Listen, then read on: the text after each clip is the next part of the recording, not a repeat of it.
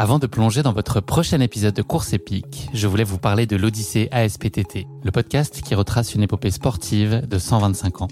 Le mouvement ASPTT propose une multitude d'activités sportives pour tout niveau, du débutant au confirmé, dans toute la France. J'ai particulièrement aimé dans ce podcast l'alternance entre les anecdotes historiques sur de nombreuses disciplines sportives et les témoignages en immersion des adhérents de l'association. C'est à la fois rythmé, vivant et instructif. Avec ce podcast, vous allez vous plonger dans l'odyssée de cette association, véritable pionnière dans la démocratisation du sport en France. Et puis les quatre épisodes de l'odyssée ASPTT mettent en lumière ce qu'il y a de plus essentiel dans le sport selon moi. Les notions d'égalité, de solidarité, d'inclusion et d'accessibilité. Et dont la course à pied est d'ailleurs une très belle expression, vous êtes bien placé pour le savoir. Vous savez désormais ce qu'il vous reste à faire. Faites comme moi, courez découvrir les quatre épisodes de l'Odyssée ASPTT sur votre plateforme d'écoute favorite. J'ai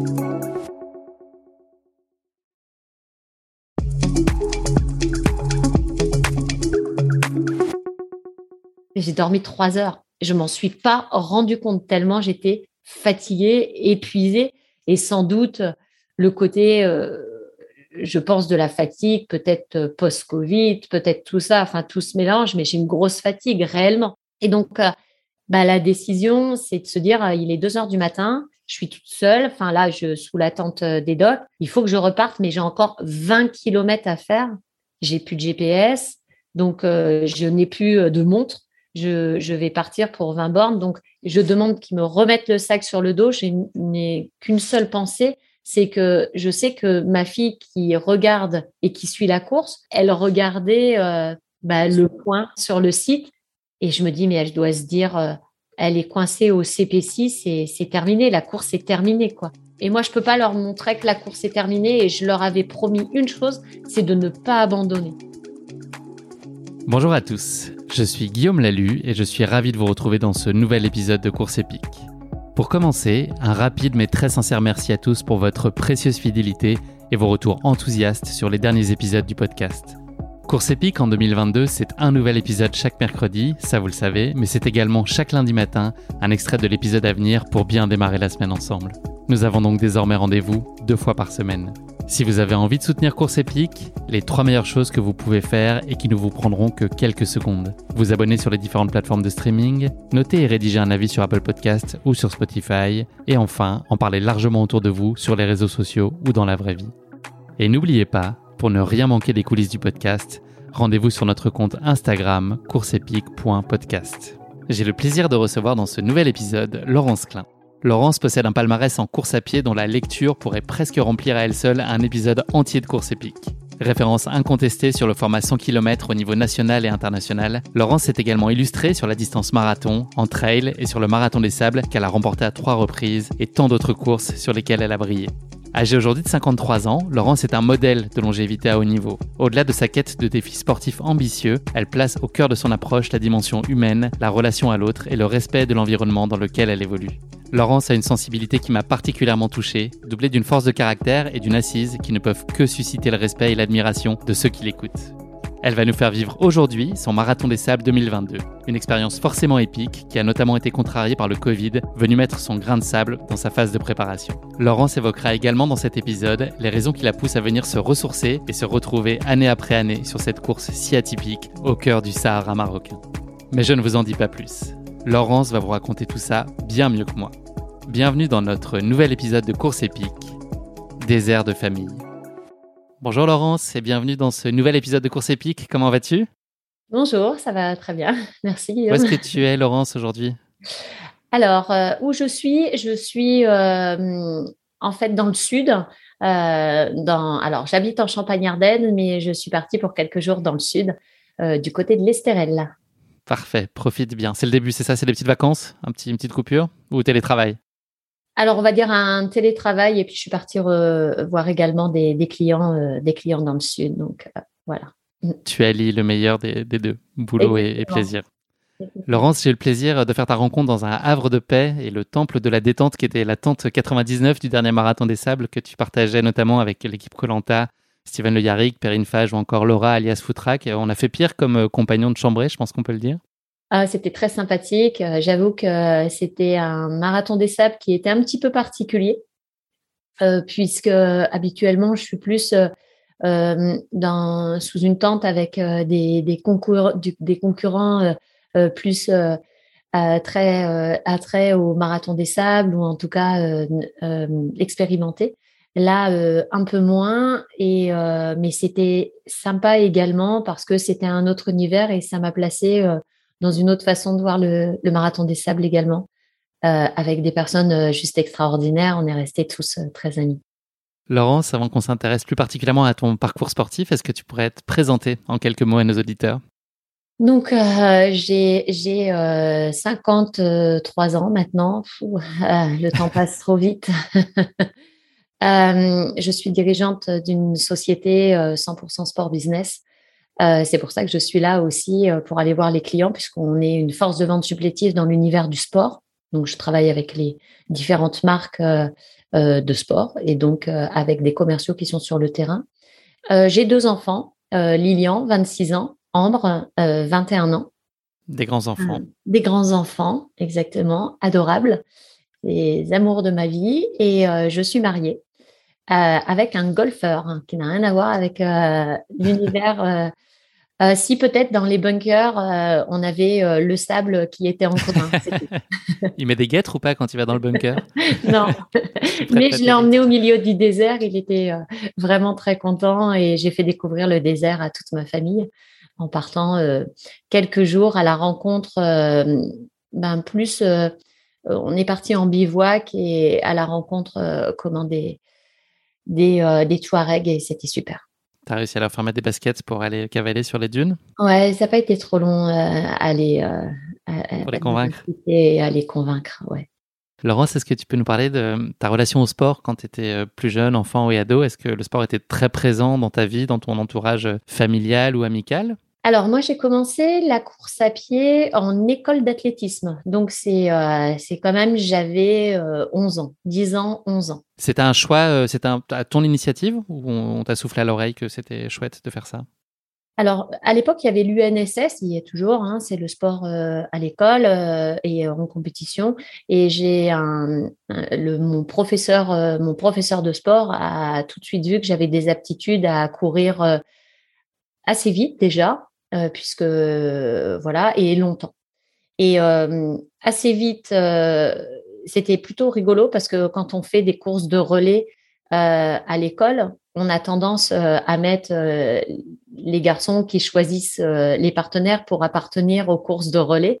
Et, et moi, j'étais assez fière d'être choisie tout de suite avant les garçons. Euh, Est-ce que c'était chou-fleur ou pas? Le choix, il se faisait, c'est ça non? Tu, tu, connais ce truc de chou-fleur où tu marches avec les pieds et puis euh, celui qui écrase le pied de l'autre peut choisir en premier qui va mettre dans son ah équipe? Non, ça te dit rien? Non, ça me dit Prochaine fois qu'on se voit, on fera ça, on fera une partie de chou-fleur. je connais par contre. et toi, tu étais l'atout en euh, tout cas, ouais, il te percevait comme un atout dans l'équipe. Voilà, exactement. Et puis, je pense aussi que mes premières compétitions, étant donné que je suis souvent en retard, c'est mon grand défaut. Ben, j'ai couru quand même beaucoup après le bus euh, scolaire. Et donc, euh, je pense aussi que très vite, euh, je me suis aperçue que je pouvais, je pouvais faire de la compétition. Je le rattrapais à l'arrêt suivant. Est-ce que cet éveil au sport, il était assez global ou c'est vraiment la course à pied avait déjà une saveur toute particulière pour toi? Non, la course à pied, vraiment. j'aimais, j'aimais courir. J'aime, en fait, j'aime vraiment la compétition. Et euh, j'aime plus la compétition que, l'entraînement. J'aurais tendance à dire, euh, malheureusement, il faut aller s'entraîner pour être bon en compétition, mais ça serait que moi, je mettrais un dossard à chaque fois et c'est le dossard qui me motive plus que l'entraînement. Donc, euh, je ne sais pas si je suis une, une, sportive vraiment à dire à, fond, à fond le sport ou si je suis une compétitrice dans l'âme. Parce que quand même, à travers aussi mon travail, je m'aperçois que ça me sert beaucoup et à chaque fois qu'il y a une challenge, j'adore ça. Donc, euh, je pense qu'avant tout, je suis une compétitrice. Donc même très jeune, c'était pas forcément une source de pression additionnelle, mais au contraire une source euh, de motivation et d'excitation. Moi, je me souviens euh, que mes parents, alors quand j'ai commencé, il n'y avait pas l'euro, hein, c'était le franc, et et, et mes parents me, me donnaient des petites pièces que je mettais dans mon cochon j'ai gagné une compétition. C'était ça ta motivation Ouais. Je crois qu'ils m'ont très vite appris que je peux peut-être gagner des petites choses en cours. la petite souris avec les pièces de 2 francs sous l'oreiller, ça suffisait pas. Il fallait gagner des compètes, Laurence, pour pouvoir t'acheter tes bonbons. Exactement. Quand j'avais 2 francs, j'étais trop contente. Quoi. tu nous as dit que euh, bah, ton, entraîneur, en tout cas ton encadrement euh, dans tes jeunes années, avait très vite euh, détecté un potentiel. À quel moment, toi, tu t'es toi-même dit que tu avais probablement des, capacités particulières dans la course à pied? Tu l'as su toi aussi très tôt ou c'est plutôt le regard que les autres ont posé sur toi qui t'a aidé à en prendre conscience? Alors très vite, assez vite, puisque les premières compétitions que j'ai fait en UNSS, j'ai demandé quelle était la qualification pour aller au championnat de France l'entraîneur à l'époque m'a dit attends, attends, euh, championnat de France, tu sais, c'est les très, très, très, très bons. Ben, ok. Et comment il faut faire pour aller au championnat de France? Et donc, euh, et la première année, j'ai été qualifiée au championnat de France. Donc, très vite, il, m'a inscrit dans, un club. Cet, entraîneur UNSS euh, m'a inscrit, qui est Pierre Brato, si je dois le nommer. Et il m'a inscrit, dans, inscrit dans un club FFA. Et j'ai pris ma première licence en FFA aussitôt très vite, euh, voilà, on arrive à faire euh, les championnats euh, de, de cross, puisque j'étais plus dans le demi-fond. Donc 800 mètres, j'ai fait du 1000 mètres déjà dans un premier temps. Donc 3,15 quand même, je, faisais au 1000 en étant une, jeune fille de, de 11-12 ans, donc c'était plutôt assez vite. Et, et ensuite, le 1500 mètres, le 10 000 en junior, euh, j'avais fait euh, vice-championne de France, donc sur 10 000 en junior, euh, en 36, 36 30, ce qui était aussi très bien. Sur une piste, puisque le 10 000 se faisait sur la piste, donc 25 tours de piste. Je pense que c'est là où j'ai compris que pendant une semaine, je pourrais plus recourir derrière. Donc, mon corps était habitué, après, sur les longues distances, à, apprendre que parfois, quand on fait des compétitions comme le 100 km, le marathon, bah, c'est normal qu'on puisse plus courir. Euh, ce, qui, euh, ce qui a le don euh, de choquer à chaque fois les personnes autour de moi en me disant Mais t'appelles ça du sport? Bah, Oui. Il y a toujours des gens qui disent ça, on n'empêchera jamais ça. ouais, non, mais c'est sûr. On, sait que le sport, le sport de haut niveau, c'est, n'est pas forcément le sport, le sport santé, mais c'est ce qui, c'est ce qui, ce qui procure en fait, ce qui est intéressant. C'est, c'est voilà. Donc effectivement, on, on apprend à avoir ces douleurs. On sait que musculairement, ça va faire mal, mais c'est musculairement, quoi. Alors, on a l'impression qu'on se détruit complet, mais non, c'est pas plus euh, méchant que, que les personnes qui vont faire un déménagement et que le lendemain vont se dire j'ai mal au dos. C'est la même chose. On, l'a compris, euh, tu as, grimpé petit à petit euh, sur, les, sur les distances, puis les résultats qui ont été assez vite significatifs. Est-ce que tu avais, de, ce que tu me disais là sur les championnats de France, est-ce que tu avais une grande confiance en toi ou c'était presque une part un peu de, de naïveté et d'innocence sur bah, qu'est-ce qui m'empêche de, franchir euh, le, palier d'après et puis d'avoir beaucoup d'ambition? Est-ce que c'était finalement euh, pas calculé ou est-ce que c'était déjà la preuve d'une grande confiance en toi et puis euh, l'envie de, réussir, de performer et d'être au plus haut niveau possible? Je le dois à mon père, tout ça. mon père, malheureusement, que j'ai perdu à l'âge de, de, 20 ans, m'a toujours aidé quand j'étais plus jeune à m'emmener euh, dans des parcs publics. C'est aussi comme ça que ça a commencé. Et euh, il me disait, tu vois, tu vois le, monsieur là-bas, bah, va courir avec. Euh, oui. Bon, bah, moi, j'étais toute petite. Alors, je, je, courais et, et j'allais voir la personne qui avait 20 ans ou 30 ans de plus que moi. Et je dis, monsieur, je peux courir avec vous? C'était très drôle. et il disait, oui, mais cours pas plus vite que moi, s'il te plaît. et, ça choquait. Et euh, c'est comme ça que j'ai aussi commencé. Et donc, euh, et, et, mon père était sur la piste et, et, me voyait courir, mais il se disait, bon, ben voilà, elle, va courir avec euh, cette, cette, personne. Et je me souviens de, de, de Jean-Paul, avec qui j'ai eu pris l'habitude de courir, de courir avec le dimanche au parc Léo Lagrange, et, et qui maintenant bah, forcément, euh, à 70 ans, il se dit euh, que à chaque fois, il, retrace mon parcours et, il me dit Mais tu te souviens que tu étais venue la première fois quand tu étais haute comme trois pommes à me dire euh, si je pouvais courir avec, avec moi? Il me dit là, quand je vois ton parcours, on en parle souvent. C'est une belle histoire. C'est une belle histoire pour lui comme pour moi. Ouais. C'est une belle Un beau lien. Mmh. on verra que la dimension humaine est assez centrale, je pense, dans ton approche euh, du oui, sport. Oui, il y a toujours un lien avec euh, un partage, avec euh, une façon de voir les choses. mon père m'a, quand on regardait, quand on regardait le sport à la télé, parce que même si je pratique que la course à pied, j'aime regarder tous les sports et j'adore tous les sports. Et, et, on regardait bien souvent les matchs de rugby ou autres. Euh, on, se levait devant la Marseillaise, on, écoutait cette Marseillaise et on chantait cette Marseillaise euh, tous les deux. Et, c'était assez un lien assez important. C'était un partage euh, de assez fédérateur quoi en fait avec cette équipe de France. Et pour moi, l'équipe de France, ça a toujours été quelque chose de juste somptueux.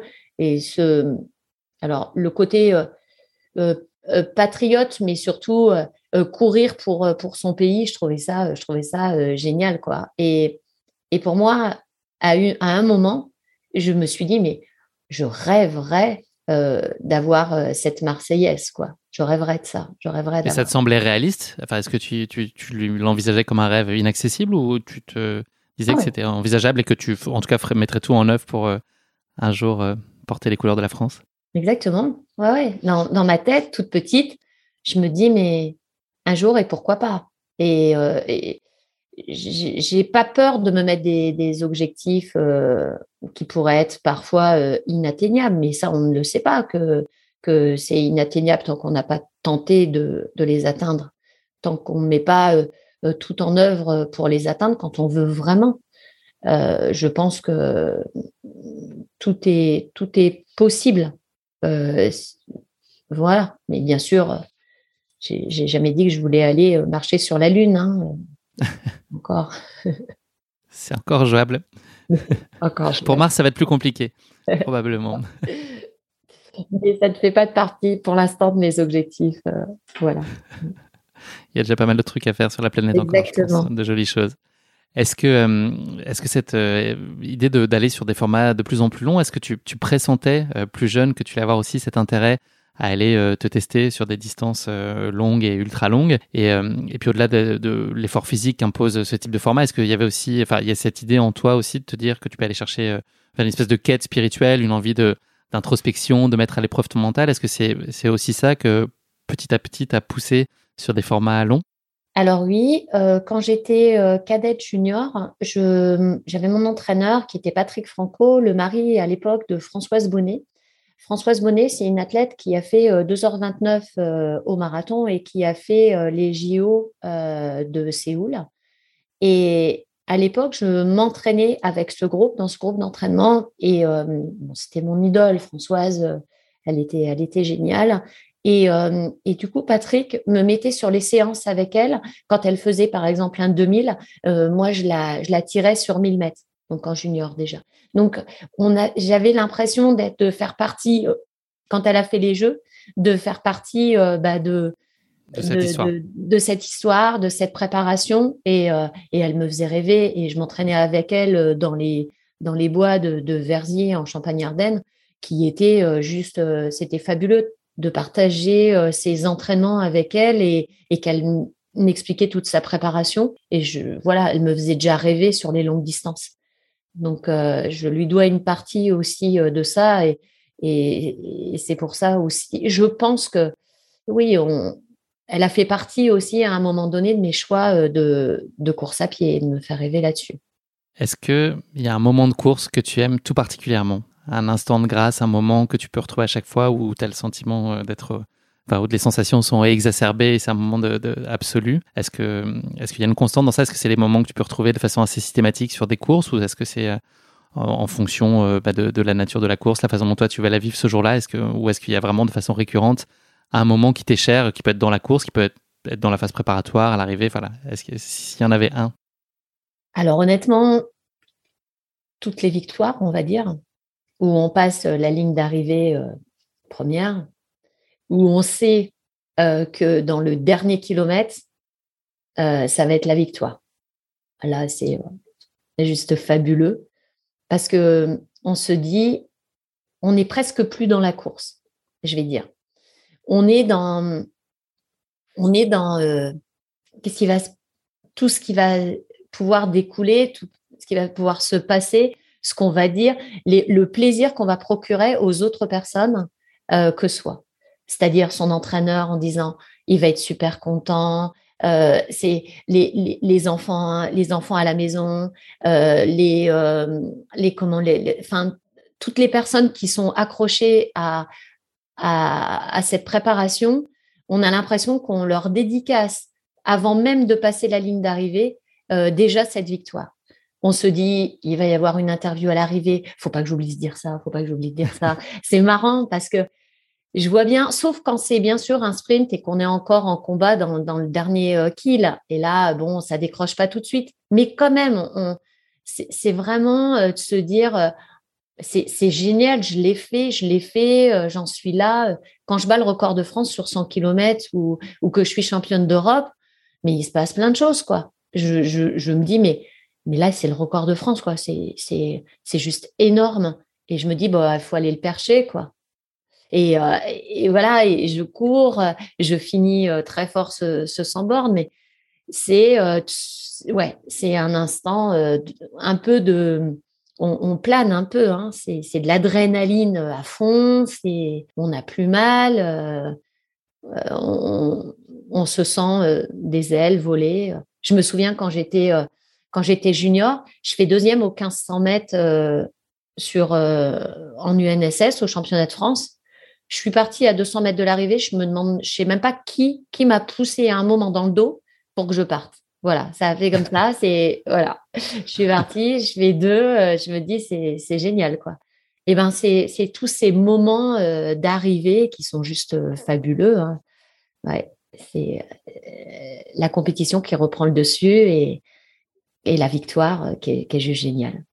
Hormis le marathon des sables qu'on va avoir très largement l'occasion d'évoquer plus tard dans cet épisode, tu as couru donc de très nombreuses courses et compte un palmarès sportif euh, exceptionnel avec notamment donc un record de France sur 100 km que tu détiens désormais depuis 15 ans. Euh, c'est quand même euh, très très impressionnant. Un titre de championne d'Europe, de vice-championne du monde du 100 km, de championne de France de marathon en 2h37, de championne du monde de trail en équipe en 2011, de triple vainqueur du marathon des sables. Il y a les éco-trails dans tout ça. Enfin, j'en passe parce qu'on pourrait passer un bon moment à narrer toutes tes brillantes performances. Euh, je te propose juste un petit format de questions-réponses euh, sur les courses qui ont marqué ta vie. Donc voilà, il faudrait que tu me répondes euh, brièvement sur, à, chacune et que tu me motives ta, réponse en 3-4 phrases. Est-ce que tu pourrais me parler de la course qui a été la plus exigeante pour toi jusqu'à aujourd'hui? Exigeante. peut-être la. Entends-le au sens physique ou psychologique, voilà, peu importe. La préparation, du, la préparation pour la sélection au championnat du monde d'athlétisme sur marathon. Euh, il fallait faire 2,37. Euh, J'ai vraiment fait 2,37.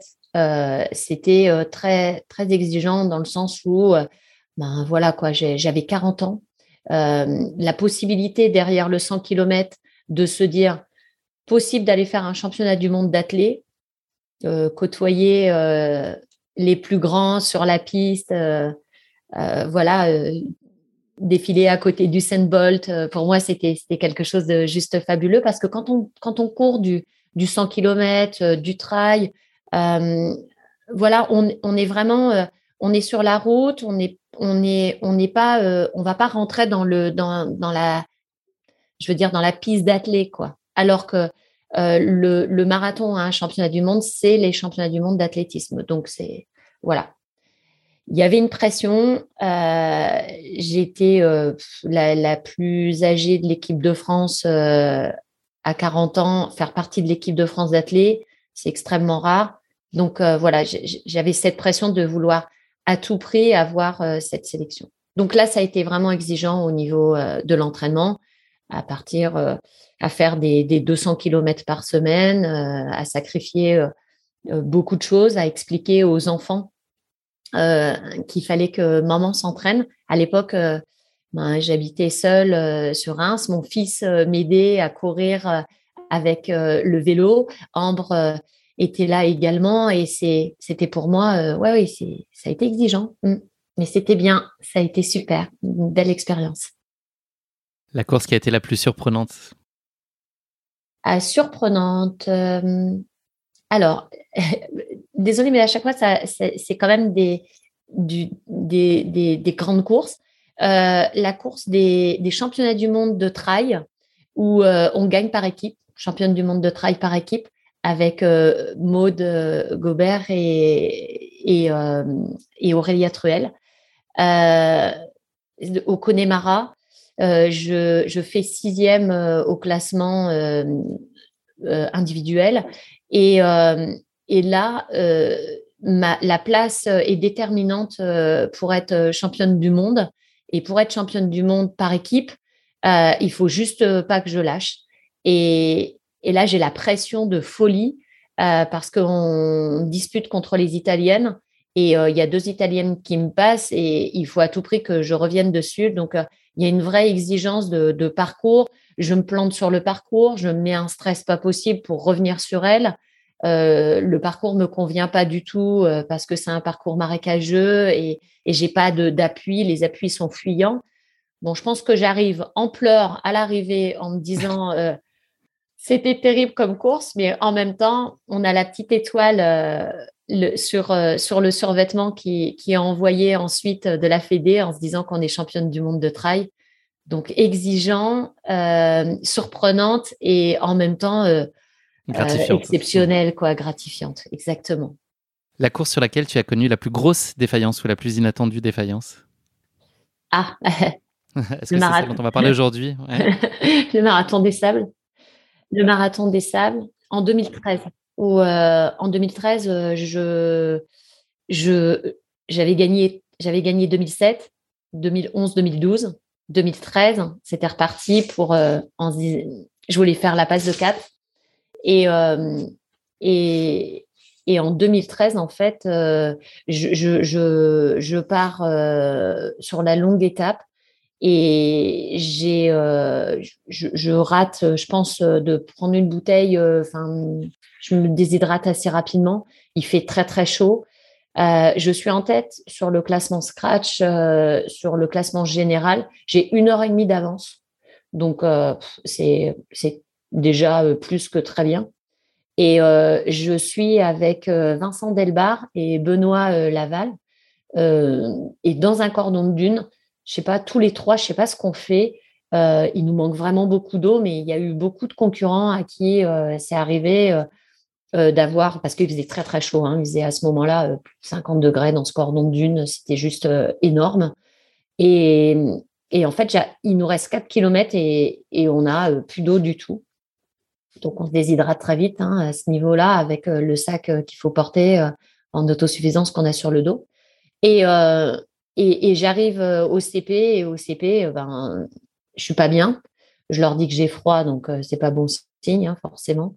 et là, je me pose, je me réhydrate, je me dis, là, j'ai vraiment un coup de moins bien. Et du coup, je suis obligée de, de, me poser plus longtemps, de laisser passer, mais de laisser passer, il me laisse repartir 10 km. Et quand j'arrive sur le CP d'après, je suis obligée d'arrêter ils sont obligés de me perfuser. Et là, euh, tout s'échappe, euh, tout est galère. Euh, et en fait, cette quatrième victoire, je la perds, mais vraiment, mais à une vitesse folle. Quoi. Je passe d'un état où je suis très bien à un état où je suis très mal. Et tout, tout ça me bouleverse. Quoi, dans... Et là, ça a été la plus dure parce que je n'imaginais pas qu'on puisse euh, avoir un tel échec euh, sur une course et, que ça m'affecte euh, autant. Ça m'a tellement affecté, ça m'a affecté mentalement, mais ça m'a affecté physiquement, puisque trois mois après, je fais une rupture du tendon d'Achille et je peux pas aller au championnat du monde de trail où je suis qualifiée et je suis obligée de laisser ma place. Donc ça a été très très dur ce marathon des sables en 2013. Ça n'empêche pas que j'adore le marathon des sables, mais il a, voilà, c'est le petit grain de sable euh, qui, qui, euh, qui était dans, dans l'engrenage et qui s'est très très mal passé et que d'un seul coup, ça a été euh, la catastrophe. Donc, plus mauvais souvenir, je vais dire, mais en tout cas, l'échec le, le, plus catastrophe. S'il n'y en avait qu'une, je sais que c'est très difficile, la, la course que tu n'oublieras jamais. S'il y en avait qu'une. La première que tu racontes à tes petits-enfants, le jour où ils seront là. Bon, honnêtement, euh, quand je suis championne, le même jour, en fait, euh, je suis championne d'Europe du, du 100 km. je, je bats le record de France. je fais vice parce que les championnats du monde étaient en Europe, donc on, on doublait. On faisait championne d'Europe et vice-championne du monde. Donc j'ai quand même, et par équipe, on fait aussi championne d'Europe et vice-championne du monde. Donc, euh, en une seule course, euh, jackpot. C'est jackpot, quoi. C'est, euh, c'est, c'est la course euh, la plus magnifique et, et qui a été la, la plus euh, étrange également parce que tout, tout, tout se cumulait, quoi. Un bonheur, euh, un bonheur d'un seul coup de se dire, oh, mais j'ai, fait tout ça et pendant euh, de réaliser, ça a été long de réaliser. Euh, tu t'es senti dépassé par tout ça? Ouais, ça, ouais, a pris une ampleur que tu mesurais pas? Tu as vécu ça comment dans un état euh, second presque? Ouais, ouais j'avais fait une super, une super préparation, mais, mais avoir tout ça d'un coup, c'était, c'était juste fabuleux et, c'était énorme, quoi. J'ai, adoré, j'ai adoré ce moment-là, ouais. J'ai adoré. Mmh. Dans les courses un peu plus récentes, il y en a une un petit peu particulière. Euh, c'est en 2019, euh, puisque tu annonces la fin de ta carrière sur 100 km route et que tu conclus avec une victoire euh, sur les mythiques 100 km de Millau.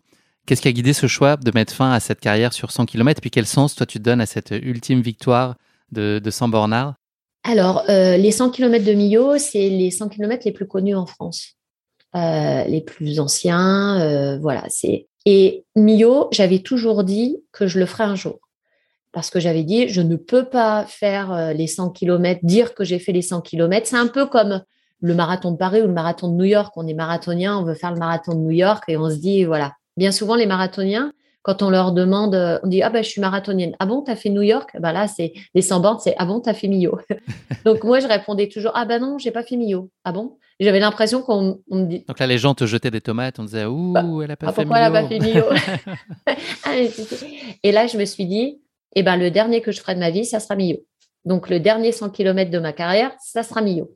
Et, euh, et comme j'aime beaucoup les dates, moi, je suis assez accrochée aux dates, euh, à, l'affection que je peux avoir. Les 100 km de Millau en 2019, euh, c'était le jour de l'anniversaire de ma fille.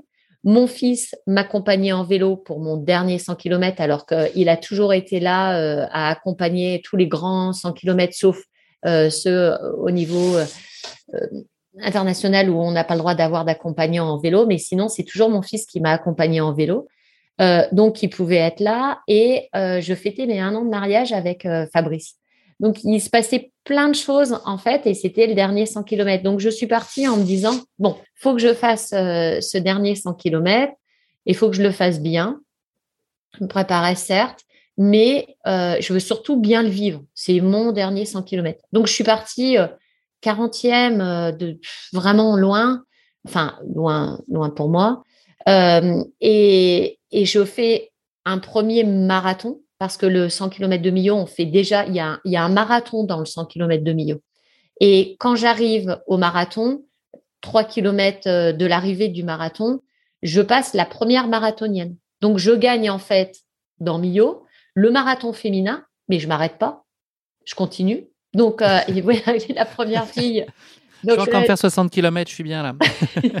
je me dis, alors je dis à Lilian, Lilian, je lui avais dit, attention, c'est hyper vallonné, quoi, les 100 km de Millau, donc surtout, euh, pas de panique sur le vélo et surtout nos comments. et donc, euh, et, euh, et, mon fils, euh, c'était assez drôle. Il m'avait dit, bah, je vais peut-être prendre un vélo électrique. je dis, non, non, non, attends, attends, on est tous les deux dans l'effort. Tu prends le vélo, vélo, quoi. C'est le pauvre. Bien tenté. Je pense, je, mille, mille excuses, Lilian, pour, pour ce périple. Et, euh, et en fait, on part sur, sur la course les 60 derniers kilomètres quand même. Et là, je fais une remontée, euh, je, me fais vraiment plaisir et je fais une remontée. Euh, je, je, je, je, gagne certes euh, en fille, mais je fais dixième au classement scratch chez les hommes en 8h36 à 50 ans. Donc, j'étais contente à mes 50, pour mes 50 ans d'avoir gagné ce 100 km de Millau qui était pour tout le monde le, bah voilà, la, mecque la mecque du 100 km Donc maintenant, je dis oui, oui, j'ai fait Millau, oui, oui. Là, les gens te respectent beaucoup plus dans les dîners en ville maintenant, Laurence. je suis une vraie bornarde. et, euh, et, donc, euh, et donc, je me suis vraiment fait plaisir parce que ça a été euh, ouais, une, un, un, petit pèlerinage, en fait. C'était génial et mettre une vraie fin aux 100 km. Et je me suis vraiment fait plaisir dans cette course. Et pourquoi le choix d'arrêter ce format et pas nécessairement d'autres types de courses? Ouais, j'ai souvent dit que je voulais m'arrêter au marathon des sables. Euh, j'ai dit à une époque, euh, voilà, c'est le dernier. Et lui, j'arrive pas à m'arrêter. Euh, Personne le t'avait cru de toute façon, je pense, Laurence. le 100 km, je voulais mettre un point parce que là, il y a un record. Il y a, ça nécessite aussi quand même de la préparation et surtout Là, je suis passée à la Fédération française d'athlétisme, référente du 100 km, euh, pour maintenant sélectionner euh, les athlètes en équipe de France. Et, euh, et j'irai avec Olivier Guy, qui est à la Fédé, ce 100 km. Donc, j'ai un vrai rôle encore dans le 100 km.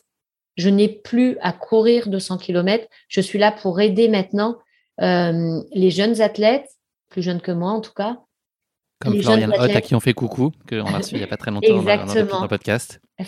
Florian, en l'occurrence, euh, et euh, Camille, qui euh, bah, sont dans la ligne pour battre ce record de France.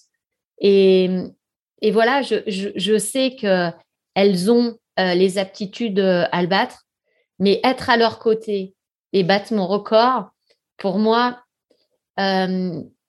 on a deux choix dans la vie, c'est-à-dire que je peux avoir ce, voir ce record battu et être dans mon canapé et me lever un matin et me dire, tiens, mon record de France a été battu. Et là, j'ai la chance de pouvoir dire, mon record de France, s'il est battu et si je suis à côté, j'aurais participé encore. Et c'est juste euh, énorme de pouvoir vivre ça. Donc euh, voilà, j'attends les prochains championnats du monde, les accompagner, ces jeunes filles et ces jeunes hommes, euh, et qu'on ait des, belles médailles, si je peux encore rapporter euh, à la France euh, quelques victoires et avoir aidé ces jeunes, pour moi, c'est une vraie continuation, c'est un partage et surtout, ben voilà, on transmet. Je transmets à mes enfants des leçons de vie, je transmets aussi aux athlètes un parcours. Donc, c'est bien, j'adore ça on sera arrivé derrière nos écrans fin août pour euh, ces championnats du monde à Berlin. On espère que ça se passera le mieux possible pour l'ensemble de l'équipe de France. Ouais, ils sont adorables. J'ai une question, Laurence. Alors, c'est sûrement comme Panoramix, tu vois, le, Gaulois qui livre pas les, secrets de sa potion magique. Est-ce qu'il y a quand même des clés, selon toi, pour expliquer euh, une telle longévité et ta capacité à maintenir un tel niveau euh, de performance après plus de 40 ans de pratique à haut niveau? Est-ce qu'il y a des éléments rationnels, j'imagine? Est-ce qu'il y a peut-être une part d'éléments aussi autre, plus irrationnel, qui explique que tu brilles encore euh, à, très haut niveau et que tu es euh, très, très euh, compétitive encore aujourd'hui. Alors, je pense que j'ai peut-être dû à mon état d'esprit, j'ai j'ai une, bon, certes, cette volonté de performer, d'aller chercher vraiment les, les, les accroches psychologique, spirituel peut-être, mais voilà, euh, qui, qui, forge mon mental. J'ai vraiment un très gros mental, mais euh, je vais chercher euh, mes petites étoiles. mon père qui m'a qui m'a toujours aidé, ma mère disparue aussi, donc j'ai plus mon père, j'ai plus ma mère, j'ai plus mon frère.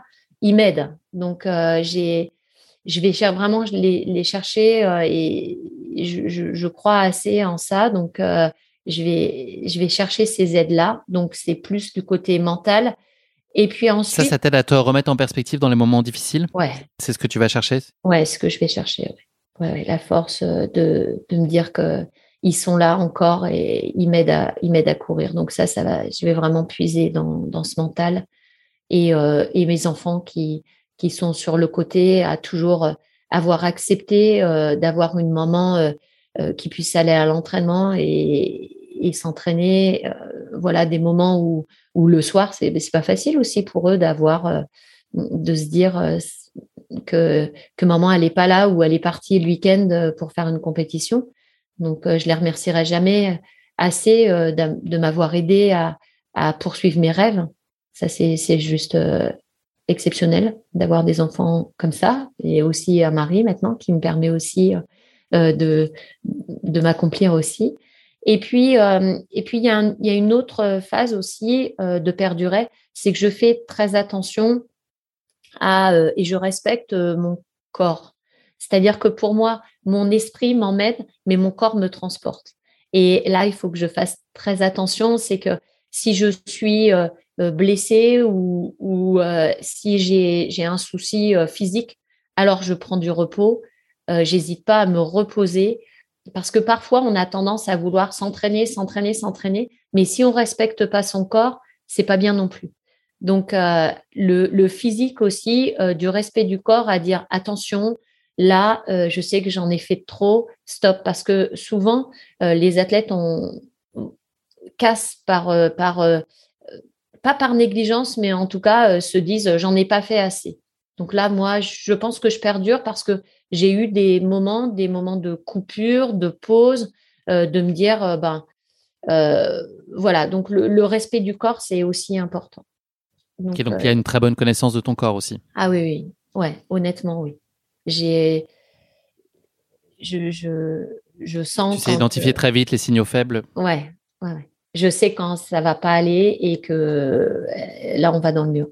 Et euh, sur euh, le dernier marathon des sables, je savais que j'allais dans le mur. Merci beaucoup Laurence. On va maintenant passer à la basket chinoise. C'est un format de portrait chinois de l'épisode. J'ai une première question pour toi. si tu étais un personnage fictif, qui serais-tu et pourquoi? Alors, euh, je serais euh, Nétiri. Alors en fait, euh, c'est peut-être, je sais pas, peut-être que tu connais pas. non, ça, ne m'évoque rien. Une divinité, un cap. Personnage du film Avatar. En fait, donc c'est en fait la princesse des clans Omatikaya et qui, elle, a le respect euh, sur euh, sa planète de tous les êtres vivants. Voilà. Donc, euh, Avatar, elle est lancée, elle est jolie, elle est trop belle. Elle est un peu bleue quand même. Toi, peut-être quand tu as eu ton petit coup de froid au marathon des sables, tu étais peut-être un peu bleu quand même. C'est ça, ouais. Ah oui, ça, c'est ça. très Avatar, ouais. tu as vu qu'il y a la bande-annonce du, Avatar 2 qui est sortie, je crois, la semaine dernière, il me semble. je ne sais, pas si elle y sera dans, cette, dans ce nouvel épisode de la saga. Si tu étais un animal, lequel serait-il? Alors, un félin, euh, un félin, peu importe, je, vais dire un, une panthère, euh, mais, mais un félin, le, geste, euh, le geste de course à pied ou enfin de course à pied, de course parfait, élancé, éracé. et, Donc plutôt un félin de la savane qu'un chat d'appartement, indifféremment? Ouais, moi j'ai trois chats à la maison. Euh, bon, j'ai pas que ça parce que je suis euh, une adepte euh, quand même euh, du monde animal. J'adore j'adore les animaux. Et ouais, mes mes chats ils sont ouais ouais ici ils, ils chassent un peu les souris, donc ils sont affûtés aussi. Mais oui, j'aime beaucoup ce côté félin. Mm. Dernière question de cette basket chinoise, est-ce qu'il y a un sportif ou une sportive qui serait euh, une source d'admiration ou de respect particulier de, ta part, que ce soit par ses valeurs, par euh, ses performances euh? Je suis obligée, j'ai presque, parce que c'était juste exceptionnel, Catherine Switzer, hmm, quand même, qui en fait est la première femme à avoir couru le marathon, le marathon de Boston en, en 1967 et qui malheureusement euh, a été arrêté parce que les femmes n'avaient pas le droit de courir le marathon, catastrophe. Mm, mm. Et euh, Ils ont tenté, ils n'ont pas réussi, par chance. Exactement. le commissaire qui a essayé de l'arrêter, ah, et conduire vertement.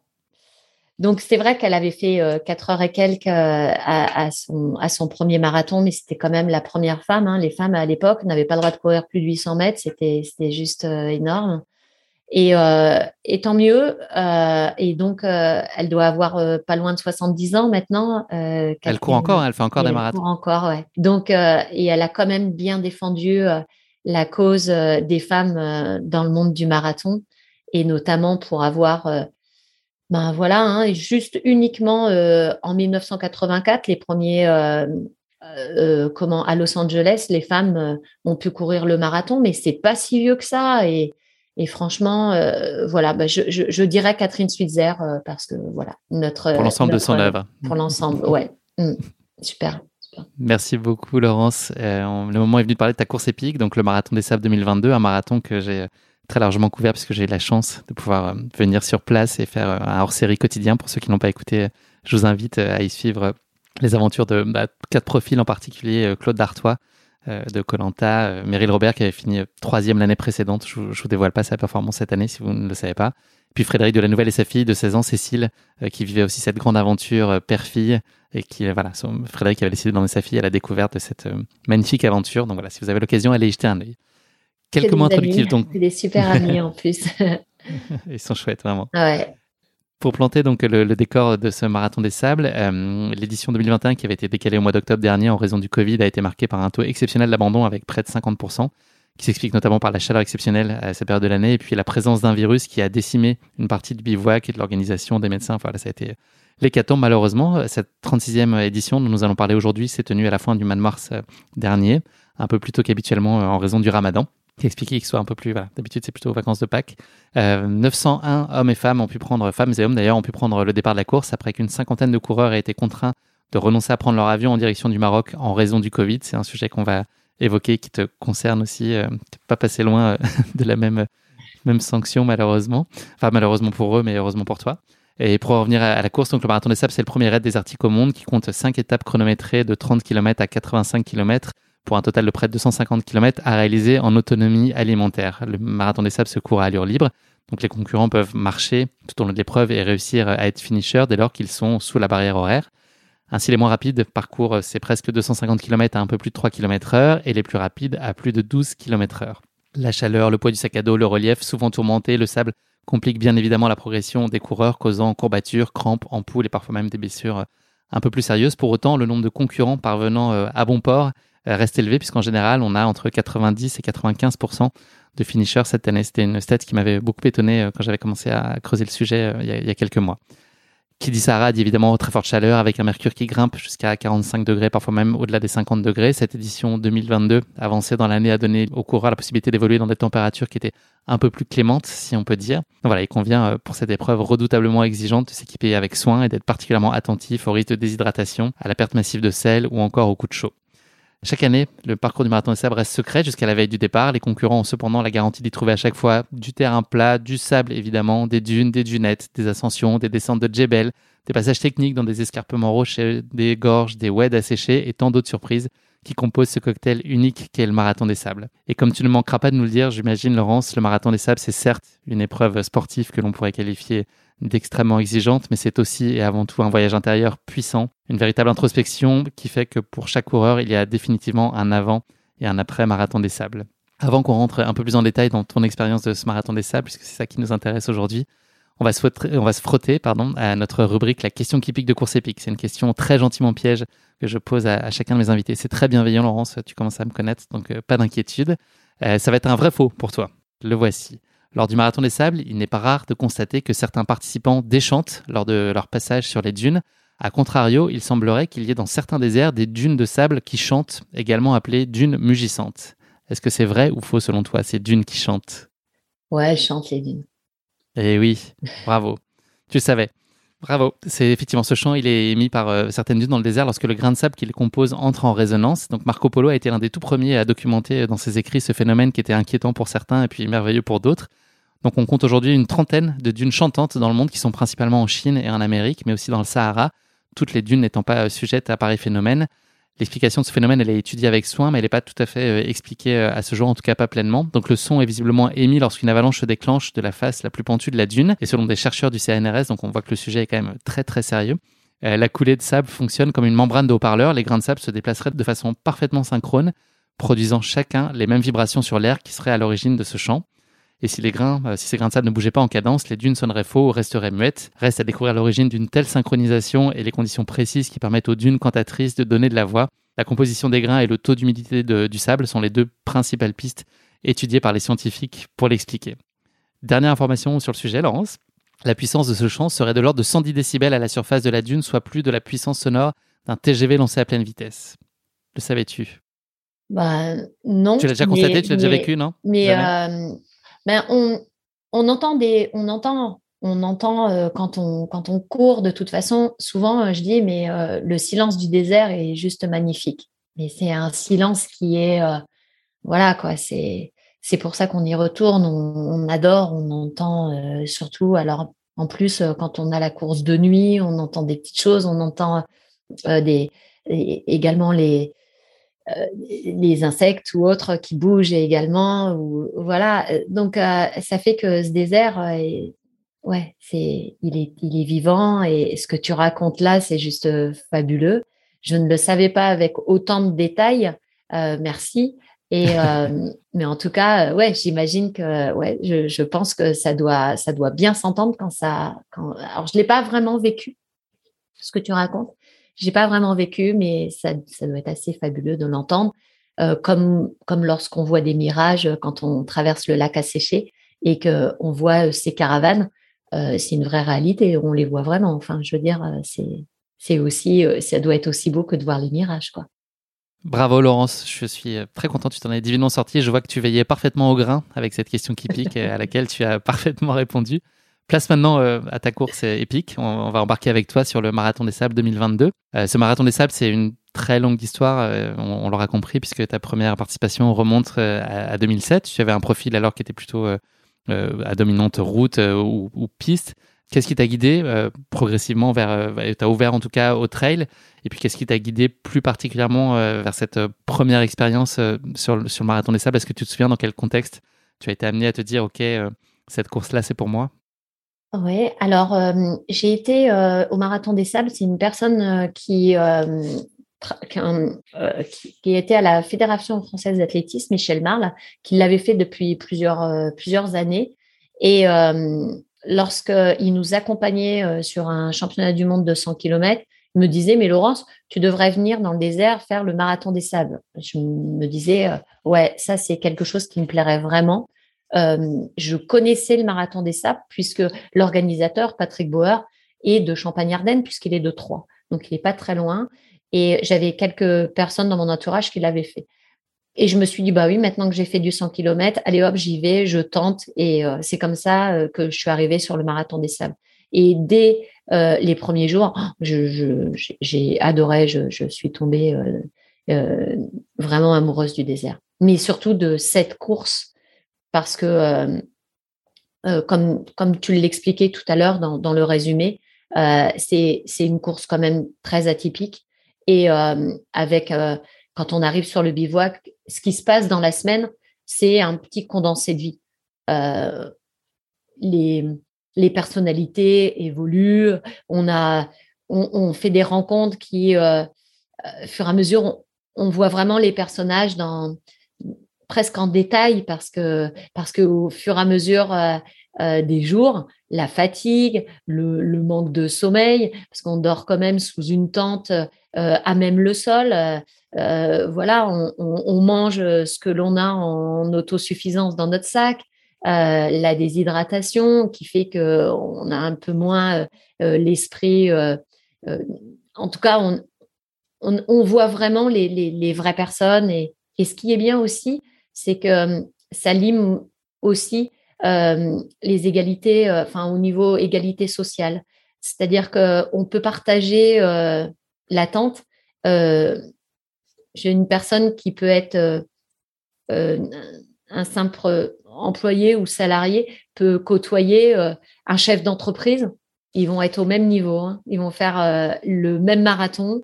Ils vont porter le même sac et l'un va aider l'autre et, et, ainsi je trouve ça vraiment euh, assez génial. Je me souviens a une année, une année, euh, il y a même euh, des, des, prisonniers qui étaient venus, qui étaient venus accompagner au marathon des sables et, et avaient fait le marathon des sables et c'était juste énorme. Ils se retrouvaient dans le désert, c'était fabuleux. Hmm.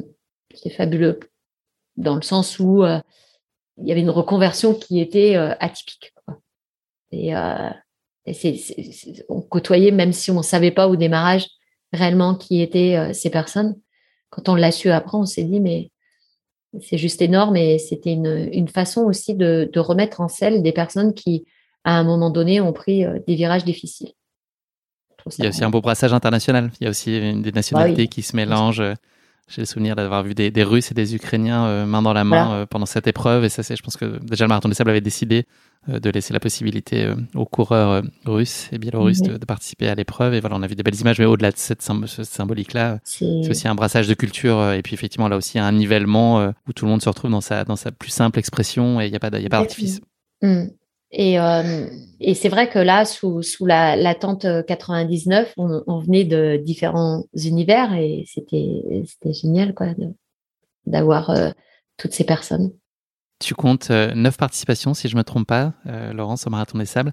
Est-ce que les facteurs qui te poussent à revenir chaque année, j'imagine qu'ils ont évolué avec le temps Ou est-ce qu'il y a un socle et puis ensuite des, des, des paramètres satellites qui évoluent, certaines années peut-être guidées par de la performance, d'autres par un besoin plus fort de recentrage? Enfin, voilà, Est-ce que est-ce que comment est-ce que ça se construit et est-ce que tu trouves finalement le même enthousiasme chaque année euh, à reprendre l'avion en direction du Maroc? Bah, tu as raison dans les deux sens. C'est qu'il y a un socle euh, qui fait que on reste dans la compétition, on prépare son sac, euh, mais il y a aussi une évolution à se dire bon maintenant la gagne c'est plus pour moi. Alors contrairement aux autres années, et de se dire on va essayer de faire le mieux possible euh, dans les meilleures conditions possibles. Donc, on prépare son sac euh, comme une compétitrice, euh, comme, comme je l'étais avant. Mais c'est difficile de faire la part des choses. parfois, il y a la compétition qui, qui, prend le dessus, et même si on sait que qu'on n'est plus en état d'aller d'aller matcher, c'est difficile de se dire bon attention attention calme et voilà c'est le de, de, trouver la sagesse euh, je la trouve plus bon sur le sur le bivouac et, et à me dire euh, euh, c'est ça va être difficile et c'est difficile quand, quand on arrive et qu'on n'est pas en super forme. mais cependant, honnêtement, il reste quand même la compétitrice, la compétitrice en moi. C'est un, un vrai dilemme hein, dans ma tête à chaque fois. Ça veut dire que tu te reprojettes aussi souvent sur les. Enfin, est-ce que ça t'arrive de pour repenser aux éditions précédentes et au niveau de performance que tu avais alors, ou est-ce que tu as évacué ça et tu te, tu arrives à, vivre euh, ce marathon, chaque marathon de sable pour ce qu'il est? Non, non, non. Il y a, y a, y a, y a, y a des allers-retours sur euh, sur euh, les performances d'avant. On, le lâcher prise, il se fait. certes, on part en ayant la sagesse de dire attention, tu as 53 ans, c'est plus pareil et en même temps euh, de se dire euh, ben voilà quoi on, accroche on accroche le, le dossard euh, les quatre épingles et, et voilà on, on, est au départ. Je me souviens d'une assez belle image dès le départ de ce marathon quand je suis arrivée sur la ligne de départ je me suis mise derrière. Je voulais pas être devant. Voilà je, je voulais pas être devant en me disant bon euh, je, je, je suis pas là pour la gagne, donc c'est pas à moi euh, d'aller euh, dans les, la première ligne de départ. Et c'est les Marocaines qui sont venues me chercher.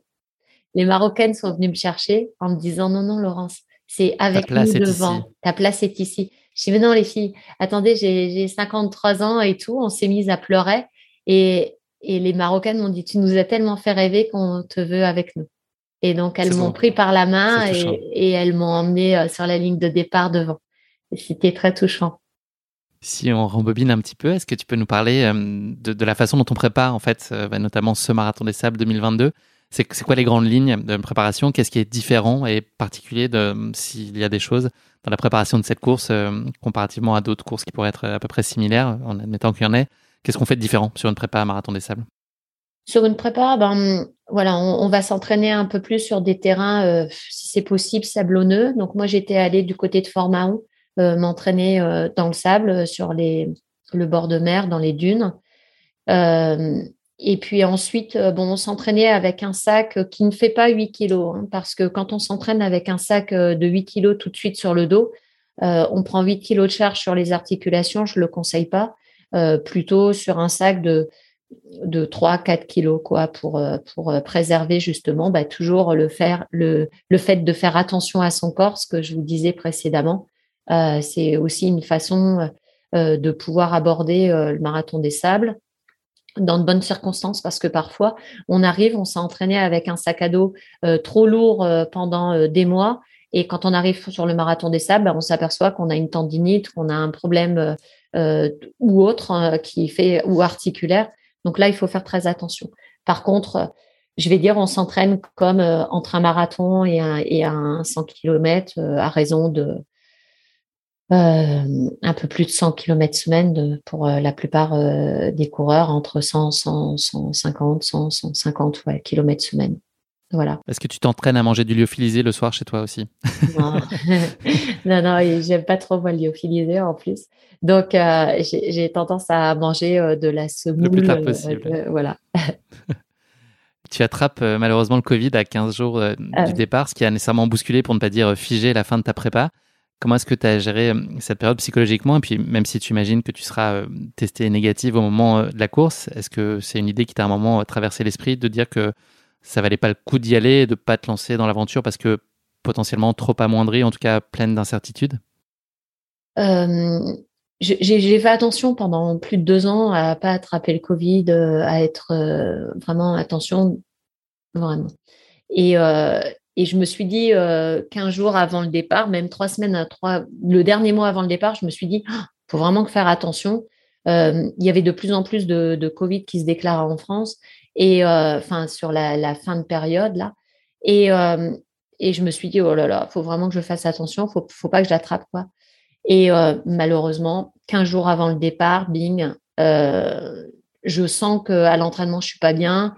Euh, j'ai mal à la tête, euh, enfin les symptômes, les symptômes du Covid. Quand je fais le test, je m'aperçois que je suis Covid et euh, j'ai du mal à respirer. Donc là, bah, j'écoute mon corps, je me mets en repos 15 jours. Donc 15 jours avant le départ, j'ai plus du tout couru, plus du tout couru, alors que j'avais fait quand même une prépa qui était assez sympa.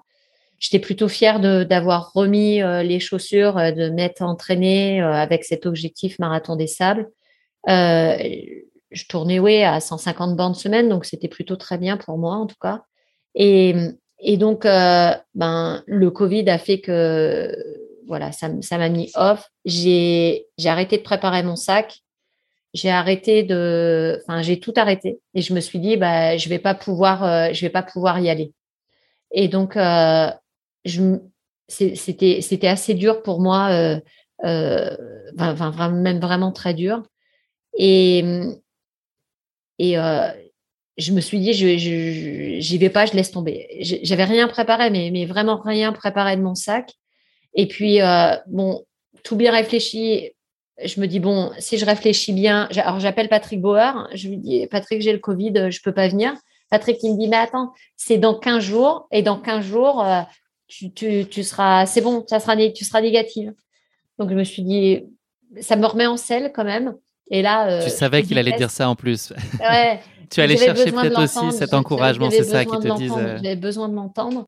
Et, euh, et, je fais des tests, des tests comment, pratiquement tous les deux jours.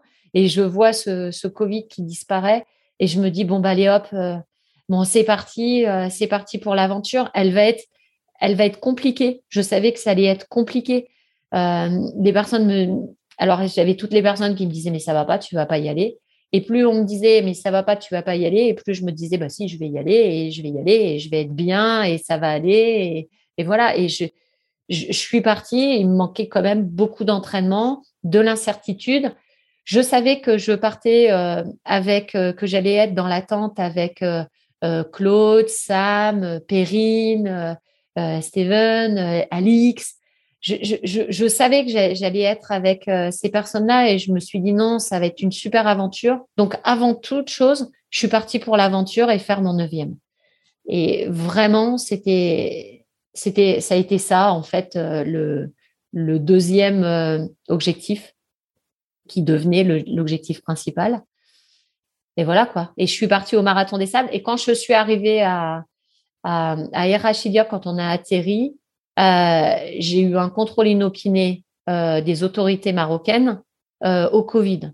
Je me suis dit, bon, vraiment, là, c'est le truc de dingue.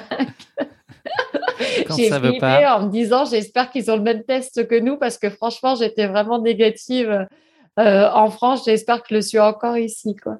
Et, et ouais, ouais, c'était bon. Donc, j'ai pris le départ de la course. Et, et j'ai découvert le parcours parce que, comme tu l'as expliqué tout à l'heure, on a le roadbook dans le, dans le bus euh, qui nous emmène euh, au bivouac. Et, j'ai découvert qu'on avait 32, 30, 38, 85, 42 et la charity. Voilà. Donc, euh, je me suis dit, le 85, eh ben, il va falloir aller le chercher. J'en étais conscient.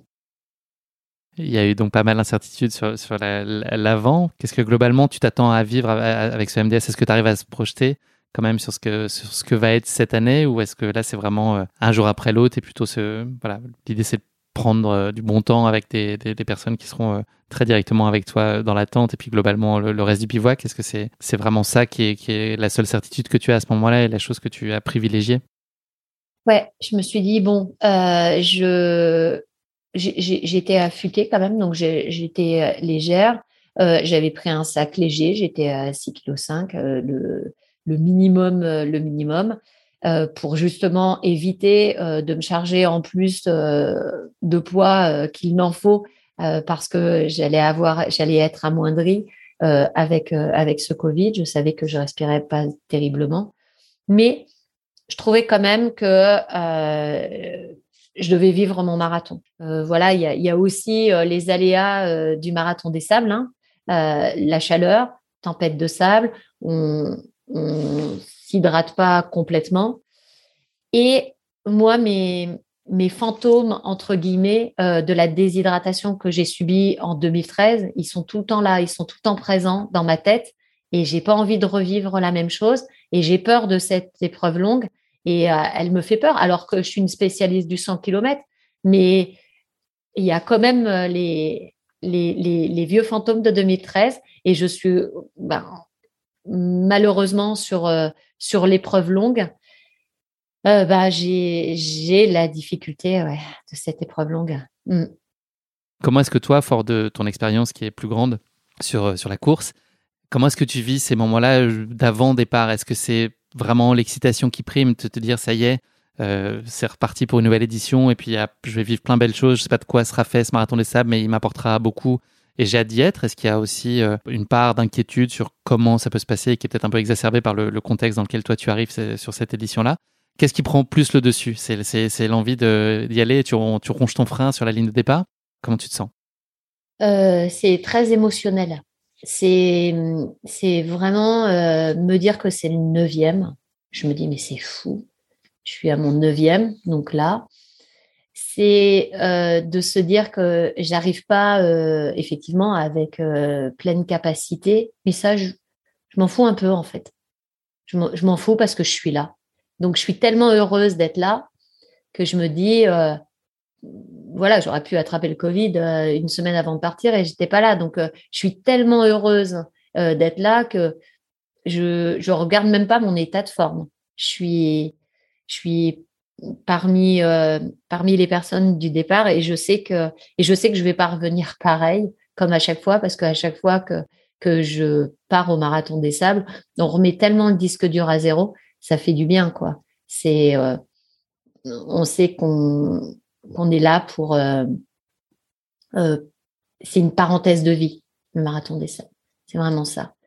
Si on le vit euh, pleinement et les personnes qui ont fait le marathon des sables, il y a presque, quand je préparais les personnes, parce que j'ai fait des stages de préparation au marathon des sables et les personnes venaient à mes stages, je leur disais toujours attention, il y, a un, il y a un blues derrière le marathon des sables, il y a un manque, vous allez vivre ce manque, ça va être très difficile parce que vous allez beau pouvoir raconter à votre entourage tout ce que vous avez vécu au marathon des sables, ça ne sera jamais perçu comme vous, intérieurement, vous le percevez.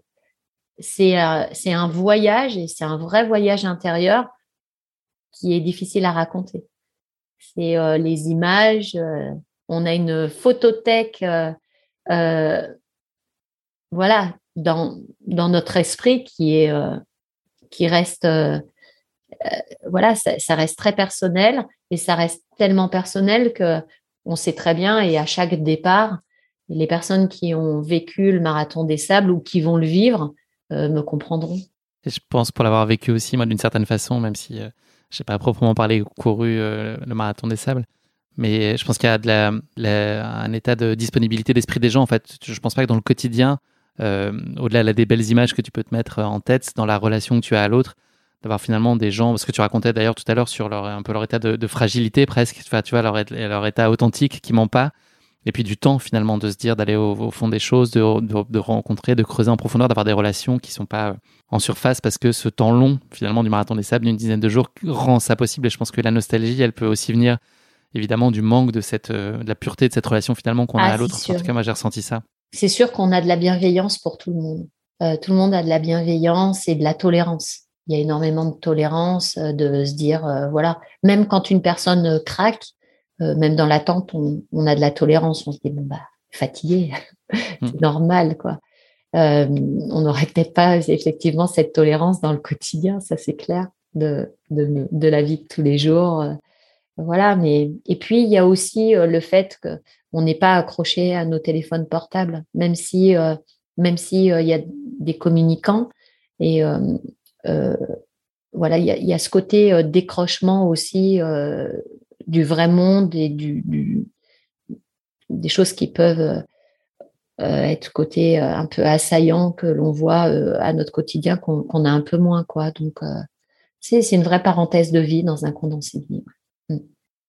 Laurence, on va maintenant suivre les, grandes étapes de la course, mauvais jeu de mots, et donc te suivre sur, les, cinq étapes plus la solidaire. Euh, on est donc le dimanche 27 mars 2022, il y a un, mois et demi à peu près. Euh, est-ce que tu peux nous parler de cette première étape, donc d'une trentaine de kilomètres qui fait euh, office de mise en bouche, que moi j'ai eu également la chance de, courir. Comment est-ce qu'elle s'est passée pour toi, cette ouverture de Marathon des Sables? Très bien. quand je, suis partie plutôt tranquille et en même temps, et en même temps, j'avais la, la, sensation de légèreté, de liberté, de euh, de, bien-être, euh, de plaisir et de, de me rendre compte que bah, ça y est, j'y suis, j'y suis réellement. quoi. Donc, euh, au milieu du désert. Et bah, les CP sont passés comme ça, en fait. Je me suis même pas posé la question. CP1, CP2, terminé. Hop, voilà. Cinquième place, hop, merci, bonsoir. et je me dis, et je me dis, bon, bah, c'est plutôt bien. Au final, je me fais tout un monde de, voilà, de, voilà, j'avais tellement peur euh, de, prendre, de prendre un peu euh, ce départ en me disant que j'allais être amoindrie. Bon, je m'aperçois que je suis pas si mal, donc je suis plutôt contente. Donc voilà, je rentre, bivouac, euh, je suis la première de la tente à, arriver, je nettoie, je, retire les cailloux sous le tapis, je me dis, je vais attendre. Tu branches le micro-ondes, je vais attendre les copains, les copains, les copines, tout va bien. Ils vont me dire comment s'est passée la première étape, ça va être sympa, on va se raconter tout ça. Donc, euh, ouais, c'est et c'est ce qui se passe. Ils sont tous, euh, ils arrivent tous, euh, voilà, avec avec le sourire. c'est c'est super, c'est génial.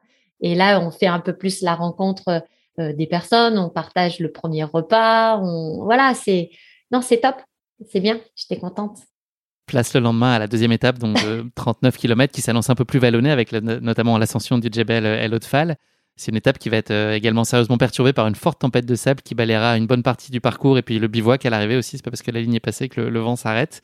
Donc il y a des tentes qui ont un peu volé à droite à gauche. Comment est-ce que tu as vécu et comment est-ce que tu as géré cette étape? Est-ce que finalement ce type d'imprévu, il contribue aussi euh, finalement pleinement à ton plaisir de participer à ce type de course? Est-ce qu'ils en sont pleinement constitutifs finalement ces, ces imprévus? Ouais, moi, le désert, je le prends comme euh, c'est ce que j'aime dans le désert. Euh, même si on se dit, cette tempête de sable, on en prend plein, plein la tête et que, que c'est compliqué, on n'arrive pas à avancer, on se bat contre euh, les éléments naturels. mais c'est ce que j'aime, en fait. J'adore parce qu'il y a la chaleur, certes, il y a la tempête de sable, mais on est dans quelque chose qui est, voilà, c'est on sait que ça va constituer les souvenirs. La preuve, c'est qu'on en parle aujourd'hui de cette tempête de sable. Et à force d'avoir fait le marathon des sables, eh ben c'est, on sait très bien, voilà, on va parler de ça. C'est, je l'avais eu euh, en 2007 euh, également euh, une, belle tempête de sable. Je m'en suis toujours souvenu et je me suis dit, bah voilà, celle-là, je vais m'en souvenir encore parce que là, c'est difficile. Et et j'ai, j'aime bien. Quand j'arrive sur le bivouac, bah pareil, la tente elle est par terre, c'est, c'est très compliqué. Je, on arrive vraiment vent de face. Quoi. Donc, mais, mais j'aime bien et ça va encore, je, vais bien. Et les djebels que l'on passe, c'est, c'est quand même des, des gros djebels que je, que je connais, que j'ai déjà fait. Et, les djebels, c'est des montagnes, peut-être pour préciser aux auditeurs. Ouais, c'est des barres rocheuses, ouais, des grosses barres rocheuses. Et, et les djebels, on a pas mal de fèche-fèche, on a, voilà, on a des, des, des, des, petites dunettes, oui, parce que dans le désert, il y a, il y a les dunes, il y a les dunettes. On préfère les dunes que les dunettes, parce que les dunettes, elles sont assez fuyantes, si euh, je peux parler de, voilà. Euh, tu n'es pas du genre à jouer à la dunette quand tu étais petite. C'est ça. Mais la dunette, elle n'est elle, est pas, elle est pas très stable. Alors que, que la dune, euh, c'est quand on commence à savoir lire euh, les dunes, on sait très bien où on doit aller courir pour que ce soit euh, plus, plus, plus dur. Donc, non, je, je, je, vis bien c'est je vais dire ces, ces trois, trois premières étapes de, du marathon des sables. Hmm. Oui, parce que cette étape, elle a fait pas mal de casse. Il y a eu 63 abandons, ce qui est quasiment 15% euh, du peloton, ce qui est beaucoup, ce qui est plus que habituellement le nombre de finishers qui a à la, fin. En tout cas, il, en reste plus que ça. Donc déjà, la deuxième étape a laissé pas mal de traces. Euh, le lendemain, donc il y a cette troisième étape qui se conclut par une longue ligne droite euh, de 7 km. Alors je prends cet exemple-là, mais c'est pas nécessairement ce, ce, cas-là qui a été peut-être le plus éprouvant pour toi. Mais comment tu gères parfois ces moments qui pourraient être propices à un peu de, monotonie du paysage avec des, lignes droites à perte de vue et un horizon qui se rapproche pas franchement? Comment est-ce que toi, tu, gères ces moments-là? Et puis, est-ce que de manière plus globale, tu as tendance à cogiter et avoir l'esprit euh, qui divague? Est-ce que tu fermes complètement et tu purement dans l'association euh, physique et mécanique Comment est-ce que tu, gères ces moments euh, voilà, où il y a peut-être un peu plus de monotonie qui peuvent s'installer? En fait, on a les GPS quand on court le marathon des sables, donc on sait que même si on voit le bivouac tout petit, quand on regarde le GPS et on se dit waouh, cette borne. Et pourtant, on le voit. Alors, quand on. C'est très trompeur parce que les distances sont faussées euh, dans le désert. On a l'impression que c'est tout près, et, mais euh, plus on avance, plus ça s'éloigne. Donc, euh, on se dit, bon, là, calme, c'est 7 km. Et, et on, voit, on voit au loin ce bivouac, mais moi, j'ai tendance à mettre le compte à rebours un peu. comme sur les derniers, les derniers 10 bornes d'un 100 bornes, on a l'habitude de, enfin, en tout cas, moi, je réfléchis comme ça. je me dis, allez, c'est parti pour un compte à rebours. Donc, je me dis pas qu'il reste, euh, enfin, je me dis qu'il reste 7, mais euh, je regarde bien, allez, 6, 5, 4, 3. J'avance un petit peu, euh, j'avance un petit peu comme ça. Et la monotonie du parcours, jamais. Pas au marathon des sables, jamais. J'ai jamais de monotonie de parcours. Je, je Cette capacité d'émerveillement que tu maintiens au fil des kilomètres sans problème? Je me dis que j'ai la chance d'être là à chaque fois je me dis que j'ai la chance d'être là. Même quand je suis mal, je me dis que j'ai la chance d'être là, tout le temps.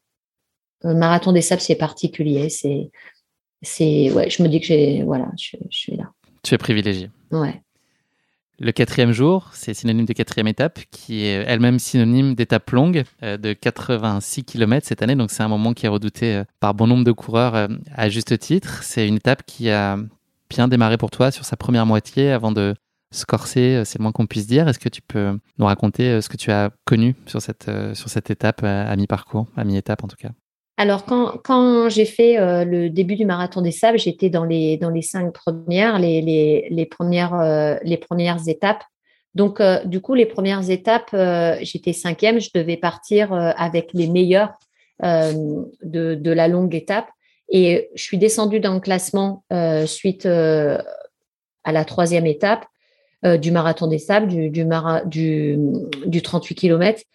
Euh, j'ai donc du coup je pars pars le matin et non pas à midi. Donc euh, je vais pas dire je, vais c'est différent par rapport à, ce que j'avais vécu sur les autres marathons des sables où je partais avec, euh, les premiers concurrents. Donc, dans ma tête, je me dis, bon, on part déjà le matin, je vais me faire rattraper euh, par euh, les, premiers concurrents. Donc, faut bien se mettre ça, euh, faut bien se mettre ça en tête, de se dire, ça va pas être la même chose que les autres marathons des sables.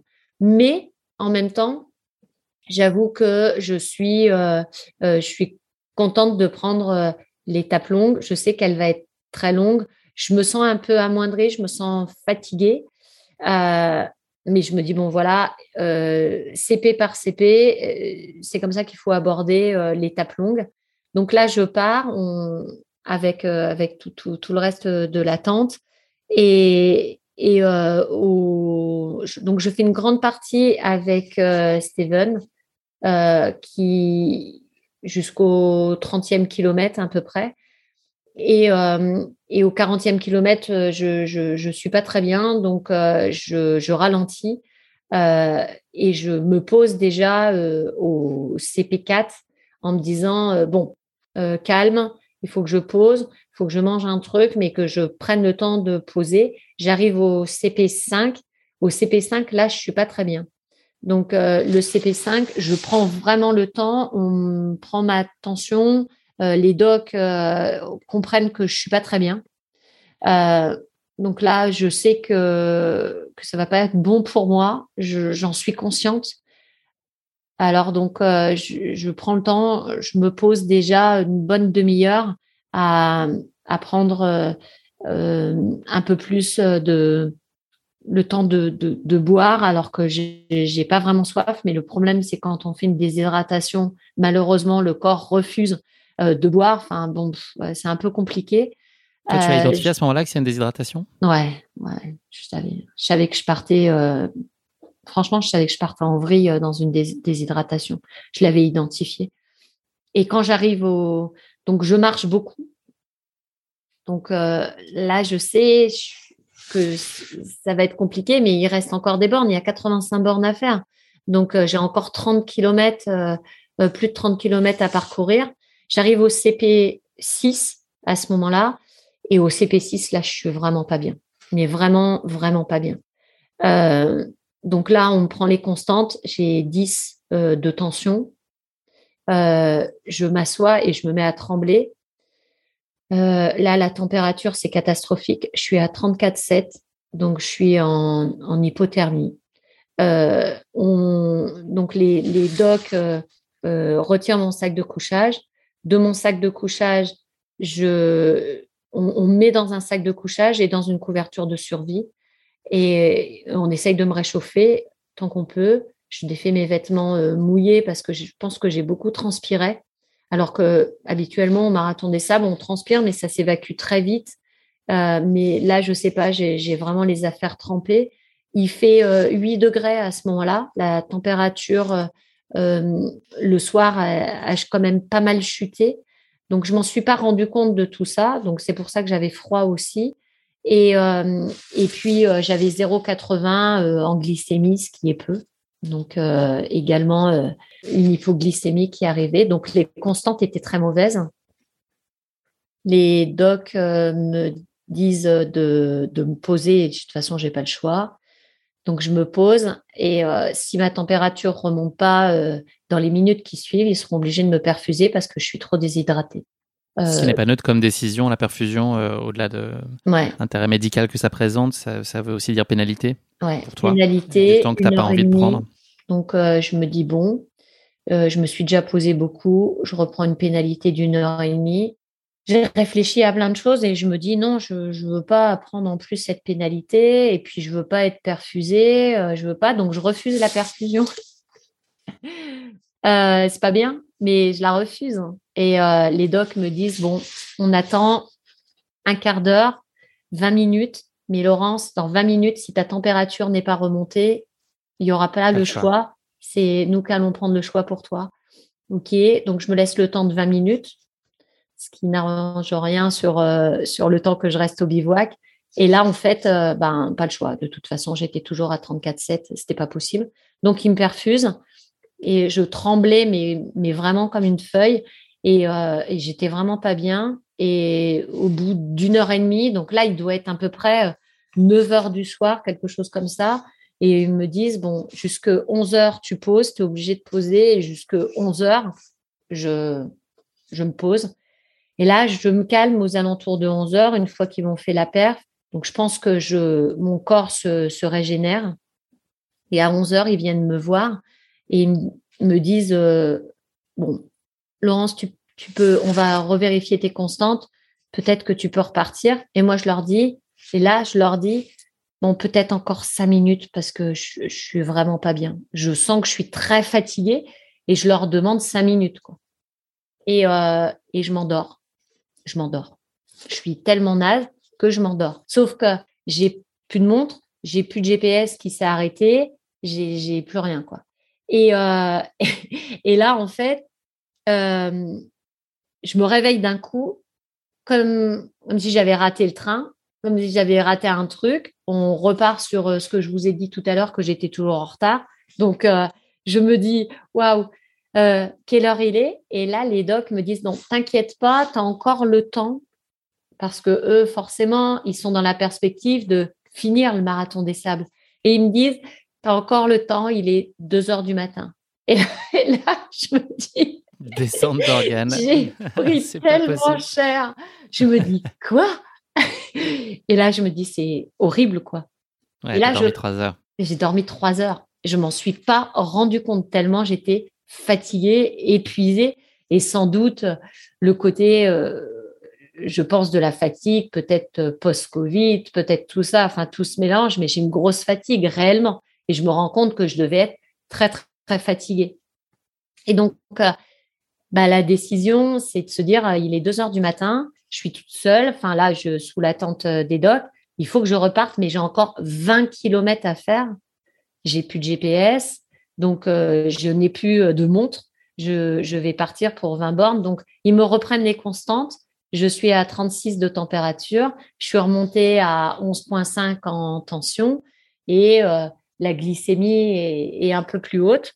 Donc, euh, je demande qu'ils me remettent le sac sur le dos. Je n'ai qu'une seule pensée, c'est que je sais que ma fille qui regarde et qui suit la course, comme mon fils et mon mari, mais Ambre euh, a fait mon committee manager sur les réseaux et elle regardait bah, le, suivi live sur le site. Exactement sur le site.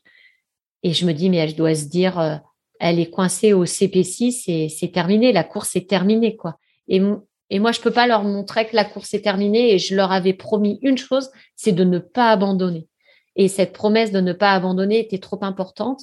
Donc, je reprends, je demande à ce qu'on me remette le sac à dos et je repars pour 20 km, euh, 2 heures du matin. Et je me dis, la seule chose maintenant, c'est le soleil. Quoi. Il faut t'aider des, éléments euh, naturels. Et je me promets une chose, c'est je me dis, il faut que je sois avant le lever du soleil au bivouac parce que mes amis, ma famille euh, du bivouac, ils doivent m'attendre, ils doivent se dire, mais elle est où? Elle n'est pas rentrée. Et euh, Claude, qui s'était arrêté au CP6 et m'avait donné une compote de pommes en me disant, non, non, Lolo, il faut que tu finisses. Je veux te voir euh, sous la tente euh, euh, ce soir, c'est pas possible. il faut que tu rentres. Je pensais aussi à, Claude, Sam, à X. Vraiment, c'est et et voilà, je me suis dit bon bah allez hop, il faut que je sois là avant le lever du soleil. Et je regardais à l'horizon. Je regardais que l'horizon, le soleil. Tant qu'il se levait pas, je me suis dit je suis encore dans mon objectif, mon nouvel objectif d'arriver euh, sur les bivouacs euh, au petit matin. Et j'arrive à 5 heures du matin, je vois l'horizon se pointer, euh, le soleil, les premiers rayons, et je me dis non, non, non, faut, faut que j'y sois, quoi. Et quand j'arrive sous la tente, ils sont tous, oh, il y a Laurence qui est arrivée, Laurence, elle est arrivée. Par contre, elle n'a pas les croissants. J'étais toujours la première à nettoyer la tente et tout. Là, ils étaient tous allongés, on fait de la place et soulagés. Et moi, soulagée aussi d'être rentrée. Et je me suis dit, quand ma fille va se réveiller le lendemain matin, elle va se dire, euh, en fait, ça y est, elle, elle bip euh, sur le bivouac. Et je pensais qu'à ça, quoi, en me disant, euh, bah voilà, quoi. C'était l'objectif journée de repos donc qui va suivre cette arrivée euh, au petit matin avant une dernière étape chronométrée euh, qui est l'étape euh, marathon. Tu vas nous le raconter mais c'est une étape qui s'est bien passée, tu, es, tu as retrouvé relativement tes, tes moyens et puis surtout tu es dans des bonnes dispositions psychologiques. Enfin, je, je, ne veux pas t'enlever les mots de la bouche mais voilà, est-ce que tu peux nous raconter un peu cette cinquième étape au bout de laquelle vous attend Patrick Bauer et puis la médaille de finisher qui est remise à ce moment-là alors, la journée de repos, je m'isole un peu. Euh, je suis très triste de ce qui m'est arrivé euh, la, veille. Euh, J'ai du mal à, accepter tout ça. Euh, c'est difficile, donc je prends le temps, je m'isole. Je vais euh, honnêtement versé quelques larmes au pied, au pied d'un camion un petit peu plus loin. Là, c'est personne ne sait ça, mais autant vous le dire là, j'ai été vraiment très triste de me dire il est vraiment différent ce marathon des sables et, et c'était assez dur. Et je me suis dit bon, il y a le marathon demain et et là, pour le marathon, il faut, il, faut que tu sois euh, bah, digne d'une marathonienne et d'une marathonienne des sables. Donc, je prends le départ euh, du marathon euh, en étant, en ayant eu ben, encore le, le, fait de, de, partir dans les premiers, dans les dans les premiers, puisque les, ceux qui sont au-delà du classement 200, parce que moi j'ai pris tellement un tir que j'étais très loin dans le classement. Donc, je pars dans les premiers et je pars avec, euh, avec les personnes qui, normalement, sont quand même bien moins fortes que moi de base. Et, je pars en me disant, mais je peux pas partir en tête comme ça des 200.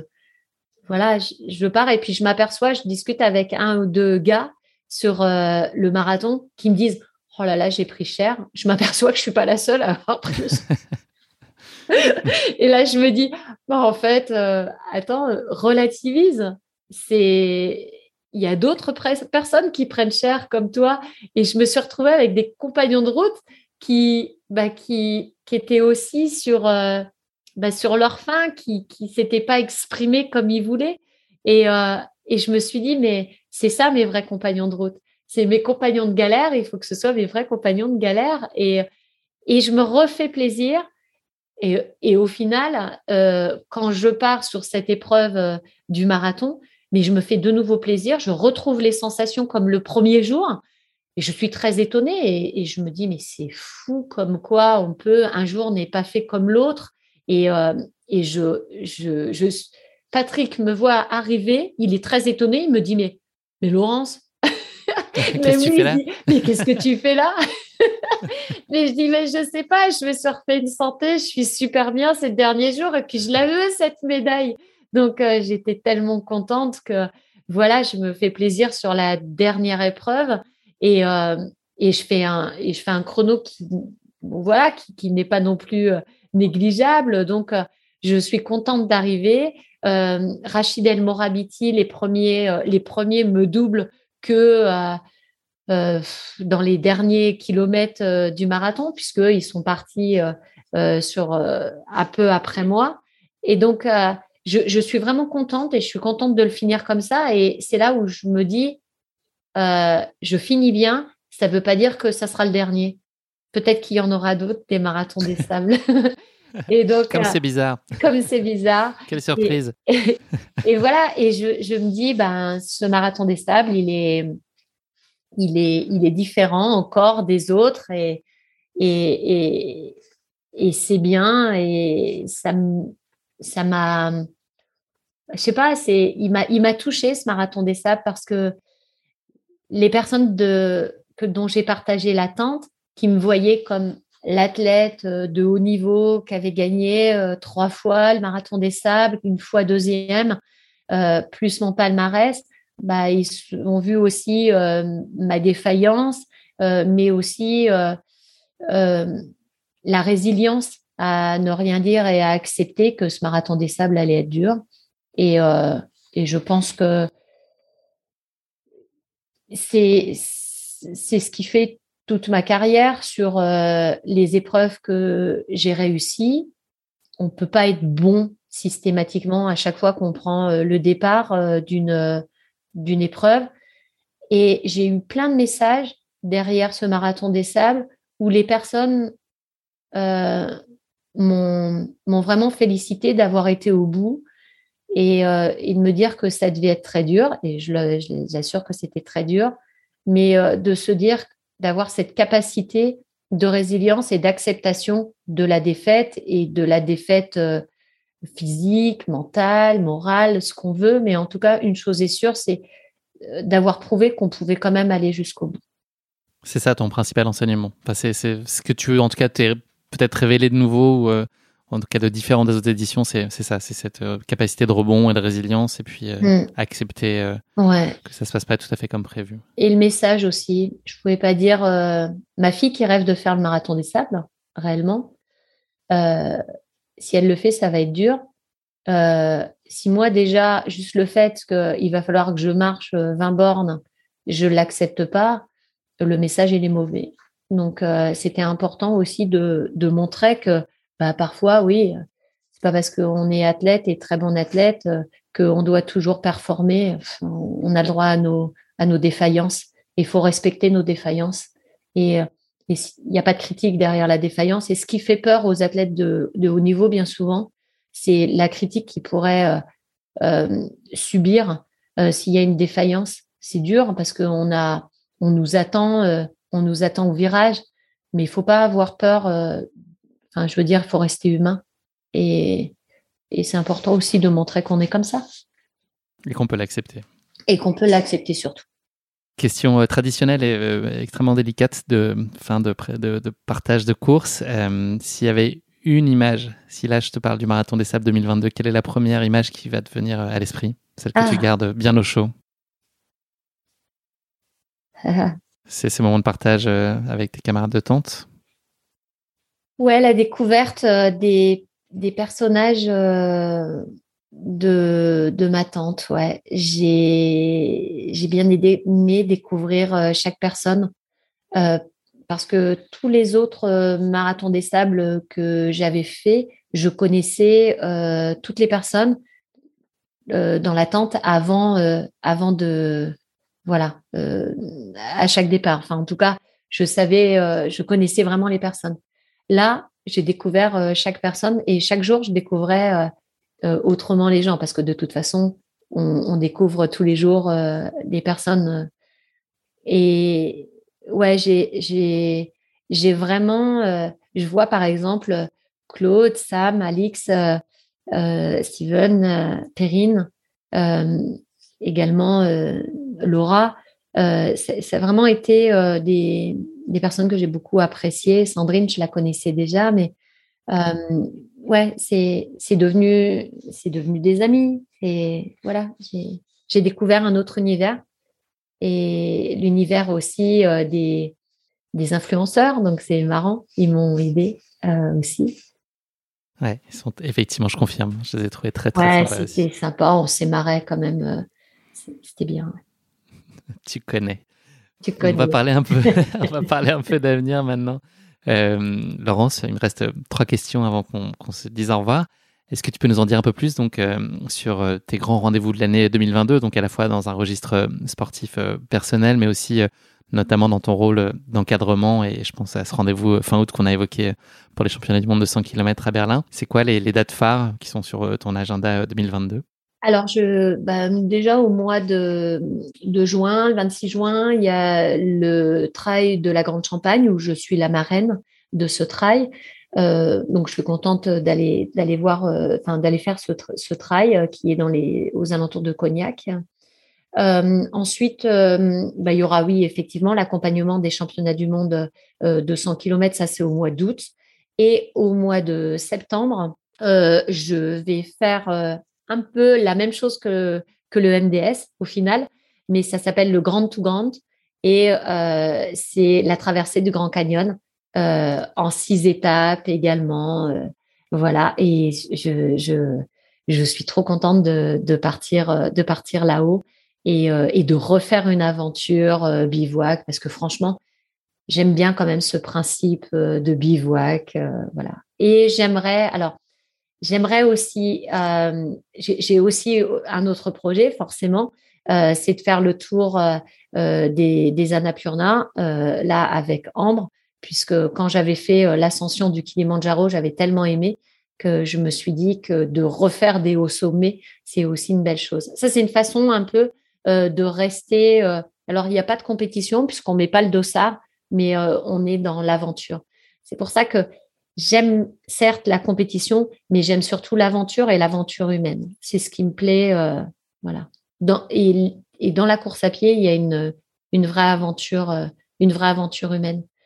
Si je dois revenir à, à la personne que j'avais choisie tout à l'heure, euh, Catherine Switzer, elle avait une expression euh, qui disait que la course à pied est le phare de l'égalité. Je suis complètement d'accord avec elle. Laurence, je te propose de conclure cet épisode non pas avec le mot de la fin, mais avec le traditionnel motto de la fin. Est-ce que tu as une devise qui t'est particulièrement chère, qui illustrerait ta philosophie de vie? Alors, euh, oui, je dis souvent, euh, on ne franchit pas un précipice euh, en deux fois. C'est-à-dire que à chaque fois, quand, quand on décide de faire quelque chose, faut y aller direct parce que trop réfléchir, on n'avance plus. Message reçu. Et tu en as sauté un certain nombre de précipices tout au long de, de, ces années de pratique et d'exploits sportifs. il faut oser, il faut tenter, il faut faire. Vivez vos rêves, franchement, à fond. Pas trop de tergiversation. non, non, non. On a le droit, on a le droit de prendre une course d'élan pour sauter le précipice, mais il ne faut pas qu'elle dure dix ans, quoi. Il faut accepter effectivement la part d'inconnu et la part de risque. C'est comme ça qu'on est aussi, on connaît des beaux accomplissements euh, et une fierté, une satisfaction euh. Qui marque, qui donne confiance. Merci beaucoup Laurence. C'est malheureusement déjà la fin de cet épisode. On a passé une, une heure et demie ensemble. Ça a été euh, fabuleux de t'entendre. Merci beaucoup de nous avoir fait vivre dans tes guêtres au fil des kilomètres et puis aussi au cœur de l'attente 99, cette aventure d'une vie qu'est le Marathon des Sables. C'est un immense privilège pour moi et puis pour nos auditeurs d'avoir pu bénéficier de ton retour d'expérience sur cette course, pas comme les autres, on l'a compris, mais aussi plus largement sur ton parcours sportif si riche et source de temps, de précieux enseignements.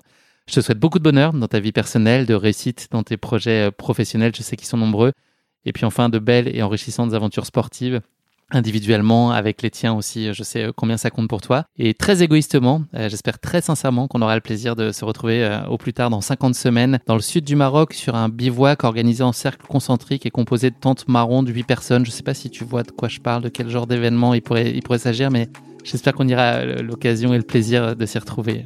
Ça serait super. J'attends que ça. Merci encore pour nos échanges, Laurence. À bientôt. À bientôt. Merci beaucoup. Merci à tous de nous avoir suivis, j'espère que cet épisode vous a plu. Pour ne manquer aucun épisode, n'oubliez pas de vous abonner sur les différentes plateformes de streaming. Et si le cœur vous en dit, n'hésitez pas à mettre le maximum d'étoiles sur iTunes ou sur Spotify, cela aidera Course Épique à se faire connaître plus largement encore. Merci et à très bientôt pour notre prochain épisode de Course Épique. Mom deserves the best, and there's no better place to shop for Mother's Day than Whole Foods Market. They're your destination for unbeatable savings, from premium gifts to show-stopping flowers and irresistible desserts. Start by saving 33% with Prime on all body care and candles. Then get a 15-stem bunch of tulips for just $9.99 each with Prime. Round out Mom's menu with festive rosé, irresistible berry chantilly cake, and more special treats. Come celebrate Mother's Day at Whole Foods Market.